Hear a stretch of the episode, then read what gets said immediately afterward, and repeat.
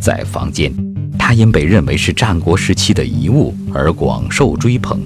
那岂不是说我淘到这个，如果是真的是战国时期的话，那升值价值相当高了吧？它因色相近似战国红高玛瑙而得名，却也因此而饱受争议。专业上没有战国红这样的一个名称。在经历一次次大浪淘沙之后，我们还能否找寻到上等珍品呢？完全可以捡到漏。本期围炉一话，与您一起探究战国红玛瑙的应有价值。啊，一林风骨画文俗趣事，这里是围炉一话，我是上官小鹏，欢迎各位的关注。近几年在咱们中国的收藏界多了一个新名字——战国红。战国红呢是玛瑙的一种，但是它这个价值呀是离奇的飙升啊！昨儿我在这个古玩市场专门淘了一个宝贝，一个手串，来到现场和我们的郭老师还有我们的宋老师一起来分享一下。首先有请两位老师来看一下啊。昨儿我先说一下，五千块钱我淘的。大家先看看我这值还是不值？首先看这一串应该没有问题，是战国红。郭颖，中国地质大学珠宝学院副院长。嗯，纯天然。嗯嗯，没有经过人工处理。嗯，那我的词儿完了，该请宋老师看了。好，哎，宋老师来。宣化战国红里的一个矿口，刘大湾的料。宋维，战国红收藏推广人。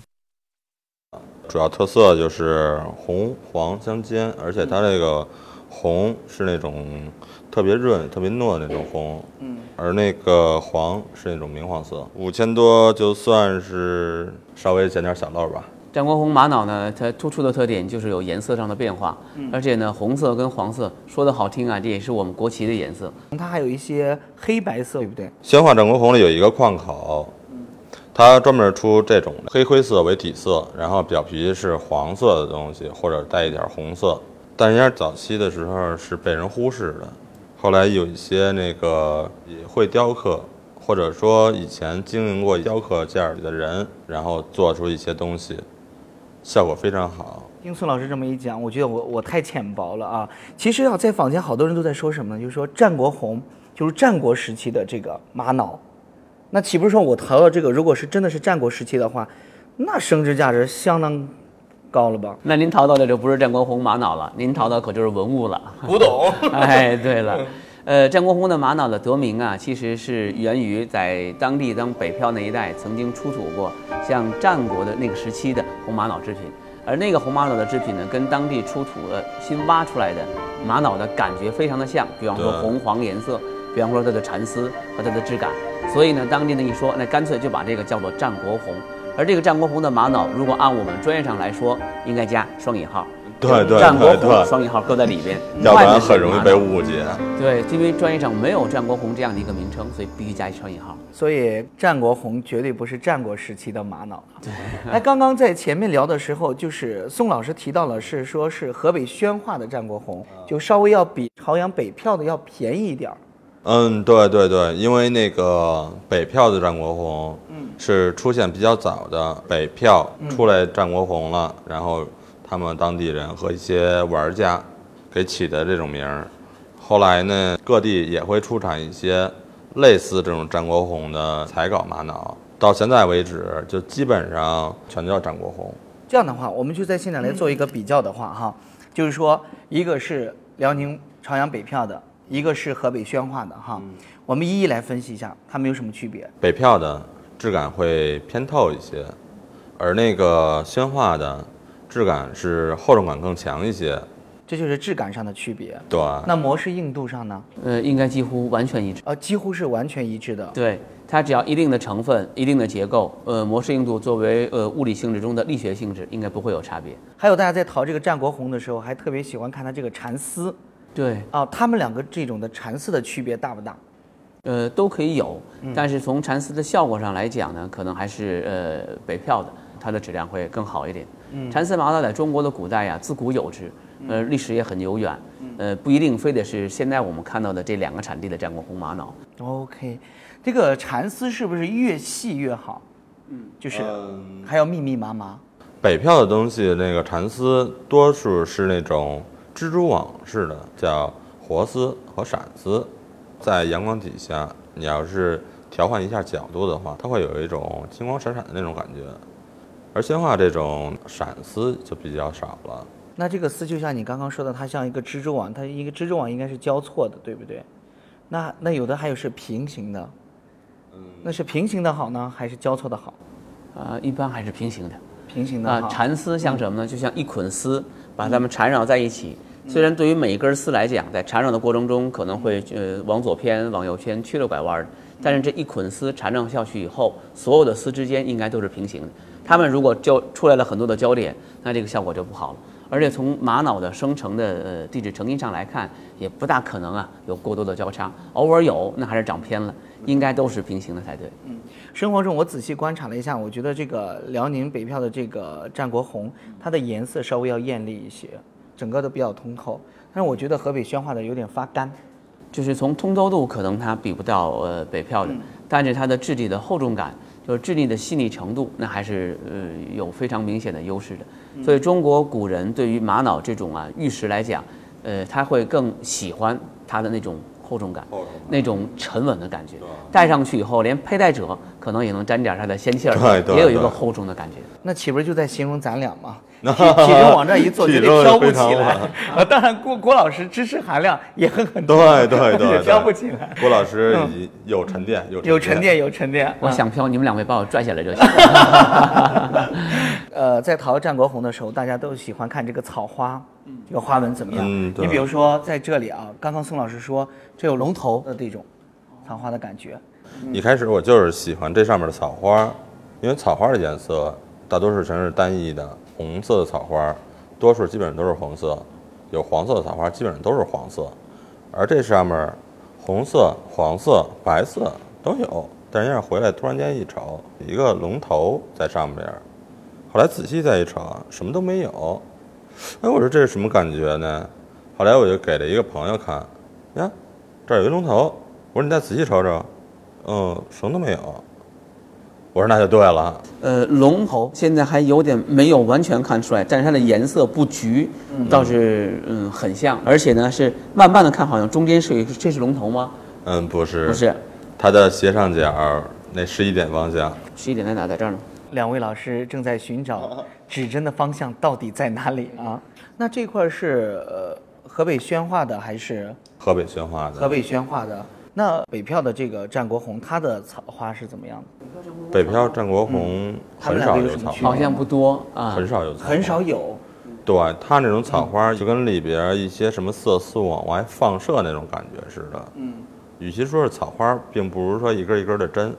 那就是没有河北宣化丰富呗。对，草花在专业上可能是算作这种玉石原料里的杂质，是在玛瑙形成的过程中，它还是一个高温热液的熔融体的时候啊，捕获了从它周围其他围岩里面带来的那些杂质，它呢丧失热量，降温冷凝，最后固化成岩的过程中，把它呢也都固结在了自己的身体里。所以就像刚才宋老师所说，可能看到有一根一根针的形状，那并不是每个地方它的产地上，我在形成的时候都会抓到旁边的杂质，一个得看旁边有没有杂质，一个再看形成的时候能不能把旁边的杂质抓进来。嗯所以呢，这就形成了他们两地啊草花上的一个区别。突然就深刻的理解了一句话，那就是内行看门道，外行看热闹。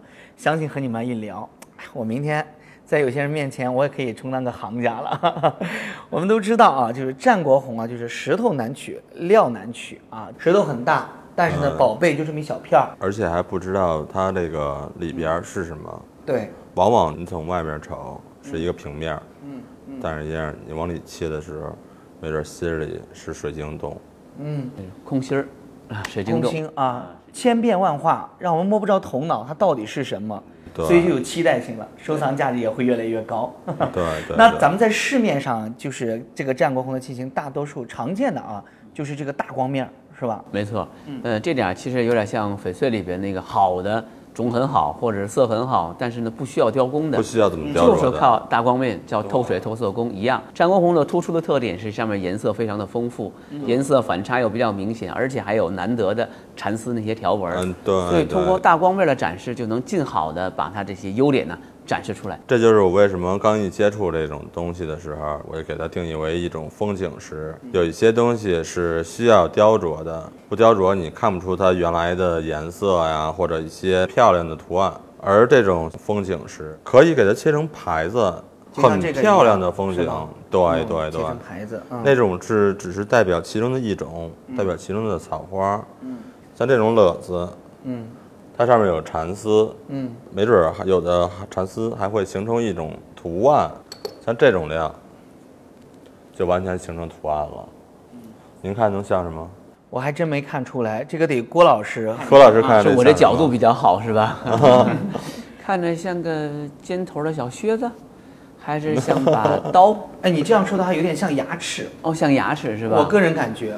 哦，还真是哦，这是一块儿开开的两面。对，这是一对儿现在最爱用的一种器型，叫虎牙。猜对了，你猜对了牙齿。哎，不管是现在是用一些木头也好，玉石也罢，全都爱做一些这种虎牙的器型。这个是象形里的最初级的，因为这个有的人会以为这是牙，有的人没准会以为刚郭老师这是刀吧。我给你瞅两个中级象形，是中间的中啊，不是最终的终。像这对鹰就属于中级象形，一个黑眼睛，一个黄眼睛。要不然你说这个一公一母，像的部分只出现了三分之二，并没有出现百分之百。而高级象形呢，是完完全全就和实物一样了。这个已经够像的了，嗯还有没有更更更像的？当然有，在哪里？咱们留个悬念吧。藏着了，不想让咱俩看。我估计是哎留点怕咱俩当时抢到的了东西。这要是借着这个劲儿要把那个拿出来，估计你真的拿着东西，节目也不录了就跑了。那要是听宋老师这样讲的话，我觉得你的言外之意就是说，战国红啊，素颜就是最美的，天然就是最美的。所有的东西其实就跟那个一个美女似的，素颜最美，那还是自然美。鲜化的东西大多数全都是一些天然美，也有本身很一般，必须要经过那些雕琢化妆也能变美的东西。这个被雕琢过的少女，这才是真正的美女。对，其实可以说分着说，像这种做大光面的原料，它本身的质地和它的颜色、图案感，呃，花纹的图案感是适合于啊做大光面，就应了我们中国道家曾经说的一句话，叫“天然去雕饰”，或者说“其物至美，物不足以饰”。但是呢，我们又说呀，像玉石，那还是要有料工器的关系，通过人文思想的一个注入，通过我们的工艺。把我们的想法灌进去，把文化附加在上面。那这个时候的美还不仅仅是材质美，还有人文思想的美。所以雕出来的东西可能是另外一番味道。有智慧的美。对 你要是像这个纹理特别丰富的话，这样的话雕起来是有难度的呀，对，难度你会相当大。破坏它的天然美啊。对嗯，很难设计，因为嗯玉雕讲究良料取材，因材施艺。原材料是什么特点，就要怎么去雕，要把它原材料的特点通过人文的雕刻要凸显出来。但是如果原材料的特点已经很明确、很丰富了，这人文的思想反倒显得有点画蛇添足，那还干脆就不如不雕。所以好料不上工，这是玉雕里常见的一句话。战国红最初作为南红的一个品种而跻身珠宝玉石行列，但在满色满肉通透这些上等南红的标签面前铩羽而归。直到它被命名为战国红，才与南红各奔前程，却真正迎来了市场的春天。那么，战国红与南红有什么本质的区别？它们又有什么内在的联系？说到这个战国红的话，我们不得不提到南红。以前经营南红的，那借用这样节目一个时间，我讨教一番哈。南红和战国红最大的区别是什么？都是玛瑙，也就是战国红和这个南红都是玛瑙啊。对，啊呃，但是战国红的条纹还是很明显的。嗯，呃，还有呢，就是战国红的红虽然也叫红，但是它跟南红的红，南红的红不一样是柿子红，是柿子黄都不一样。樱桃红，嗯辣椒红，反正就离不开水果了。柿子辈儿的。对，嗯，但是要是您要一说这个战国红，它的红色系没准儿也会以水果命名，但是要是黄色系，我更习惯管它叫做明黄色。另外，战国红的水草花也还是比较有特点。嗯，南红的水草花少，而且可以有朱砂红，但是不大是水草花。对嗯，但是我听他们说南红相当易碎啊，就你摔一下它可能会碎掉。这个易碎啊，其实指的是玉石的一个韧性的问题。韧性在我们专业上啊是抵抗了四项破坏力，就是撕、拉、破、碎。我们曾经做过一个实验，用战国红的珠子往地上扔，自由落体，它能弹起的高度超过了一半，也就是说它的弹性很好。而这个弹性在专业上就是韧性的一个解读。那像南红，如果自由落体像桌子这么高度摔到地上，肯定啊是摔成多半的可能性是最大最大的，根本不可能弹起来。即那得南红得好好保管呀、南红如果要是放在珠子上，那心已经提到嗓子眼儿，哎呀，掉下去了，对吧？我心悬起来了。这个东西这个，东西，甭说甭说那一个掉下去了嗯，就这一把掉下去，我顶多待会儿是拿一个盘儿，嗯怎么怎么掉下去的，怎么给它捡回来。对，主持人，你要不要也试一下？我不敢，万一出现意外了可怎么办呢？算我的，算我的。好，郭老师你接着啊，我接着呀，接住就是您的了啊。好，因为那那你一定能接着。一二，走嘞。好，还是我的。还是你的。没有，郭老师你看一下，真没有。对，而且它这个质地在战国红玛瑙里边还不算质地最好的，它的韧性还不是最高的。您看它中心还有一个空洞，嗯，就是原来水晶的晶洞，说实际上它的质地还相对的有一点疏松。哎如果韧性更好的，可能弹得更高。对对对对，没错没错。我只是说这种珠子啊，大家伙儿别用那些牌子或者一些勒子，那样做做实验的话也会算将公开设想，你会后悔。后悔。对，刚刚我们也见识到了这个战国红的魅力了，在这儿呢，想给两位老师也分享一个故事啊，就是我们一个编导的故事。他们在一个就是古玩市场在淘宝贝的过程当中，看到一个战国红，当时呢那个老板卖五十块钱，啊五十块。他们两个看完之后，就在那喃喃自语的，就说，哎，你看那个花纹有点像鸟，是吧？哎，不是，那个花纹有点像什么？老板听见了，然后当他们回头要买的时候，老板说五十我不卖了。哎，老板说你这个时候你最少给我五百，就是这么来涨价。那由此用我个人的来判断的话，我觉得是不是战国红它的升值空间就特别的大？你看一句话，一个像什么样的花纹，突然间价格就发生了一个质的变化。出现一些象形其实是很容易的，但是一样，我所说的很容易是抽象，嗯，要是具象就很难了。没准儿它的五十就不是变成两百了，后边我会加一个零或者两个零的，分项的程度。啊，即将五位数了啊！一旦炒出来了，这种东西是很难得的，是可遇不可求的一种东西。刚才你说想要那个鹰，嗯，我都不想给你瞅我最钟爱的象形了，你放心，我们我们这次肯定不拿走，我们也不要啊啊！心惊胆战的。哇，太像了这个，郭老师看一下，哎呦，还真是哎，这绝对是大自然的这个鬼斧神工啊！它算不算你这个镇店之宝呢？当然算了，这不光算是我的镇店之宝，而是算宣化战国红在这个市场上一个标杆的东西。这就等于是阿拉善里的小鸡出壳了。哇，太不可思议了、哎，这是浑然天成。他的这个眼里面其实有点像水晶的感觉，而眼睛里面那个眼仁呢是在水晶里面又长了一个其他的东西，对所以看起来非常的逼真。对而且马头的这个前面还有马的鼻孔，马的鼻孔，而且呢还是有一正面的，还有一个侧面的，嗯对角度非常好，非常逼真。其实跟您气场很合，跟您气场非常合，是吧？我觉得还是那句话，你想把他带走，就就是把我也带走吧。那你也跟着我走吧。我和我们一个哥哥一块儿去河北，去淘了一些东西的时候，走到一个摊儿，我大哥就站在摊儿那儿不动窝了。我一瞅，那个摊儿上啊，全都是一些普货。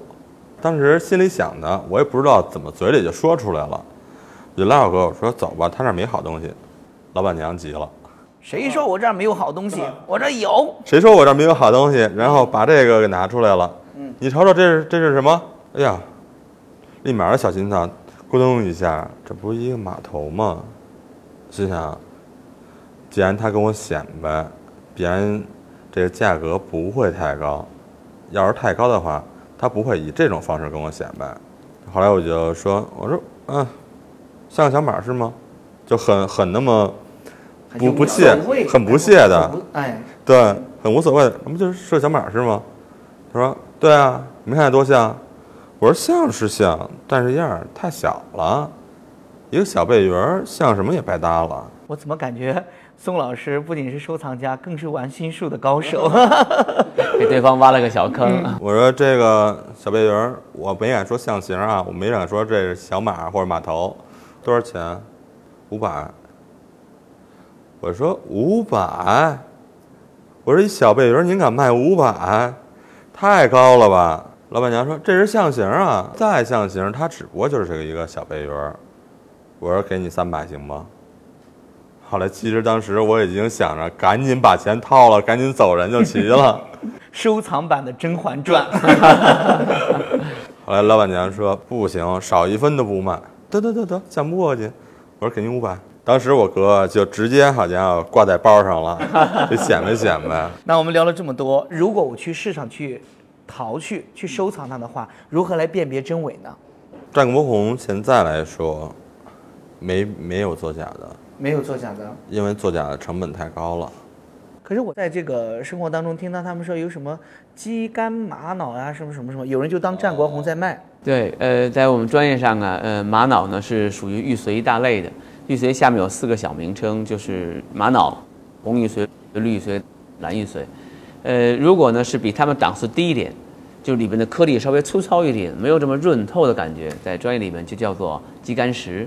呃，其实它已经不是玛瑙了，哎，洋甘石、猪肝石，我们专业里面可以说它们叫做碧玉，英文名词就是那个 jasper。那这个碧玉呢，质地感觉要比玛瑙，包括战国红要明显的低一个档。但是呢，它很常见是红颜色，只不过那种红的颜色非常的暗，很深很闷，没有像战国红啊这么亮丽、这么俏的感觉。所以，如果市场上用鸡肝石或者用我们说的碧玉专业名词去冒充战国红，那就是以次充好的嫌疑了。根本就不是玛瑙。对，它是不到玛瑙的质地的那个细腻程度，而称为碧玉的一种宝石啊哦，比玛瑙的质量应该还弱一些。嗯，OK，这就是市场上大多是管它叫红碧石、鸡肝石、羊肝石，一些这种，它是十字辈儿的，还还它是没有到马十字辈字辈儿儿的。战国红现在呢是正好是一个初级的阶段，所以我们现在去市场上很多看还是卖原料和卖一些没有经过深加工的这种中低档的原呃原材料的器型。那这个时候它的价格啊应该是参差不齐的，市场整体也有点良莠不齐。所以如果我们消费者、我们的藏家、我们的收藏界的新星去淘宝，那一定啊是大有空间。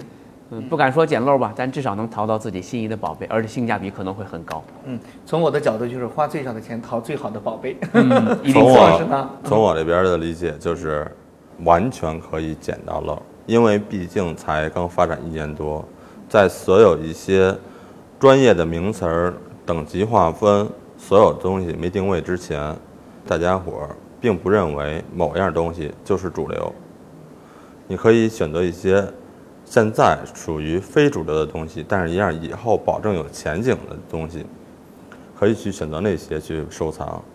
但是一样，首先要瑕疵没有瑕疵，要质地好。最主要一点就是，你认为那东西好，你得说服得了别人，它到底好在哪里？还一定要独特，而不能大众化。那就不叫捡漏了，那就叫吃药了。还有就是现在的原石市场在卖一些不开的料，嗯，就是所谓的蒙头料，他们会把一些好的东西、有开口的东西摘出来卖高价，然后有一些没开口的东西混合成一些里边完全是泥质的东西一起卖，那种东西会卖的很便宜，没准儿几块钱一个、几十块钱一个，或者说最贵的，没准儿说这么大的料也无非卖到上百一个。像这种东西，有的时候是真能开出一些特别好的东西。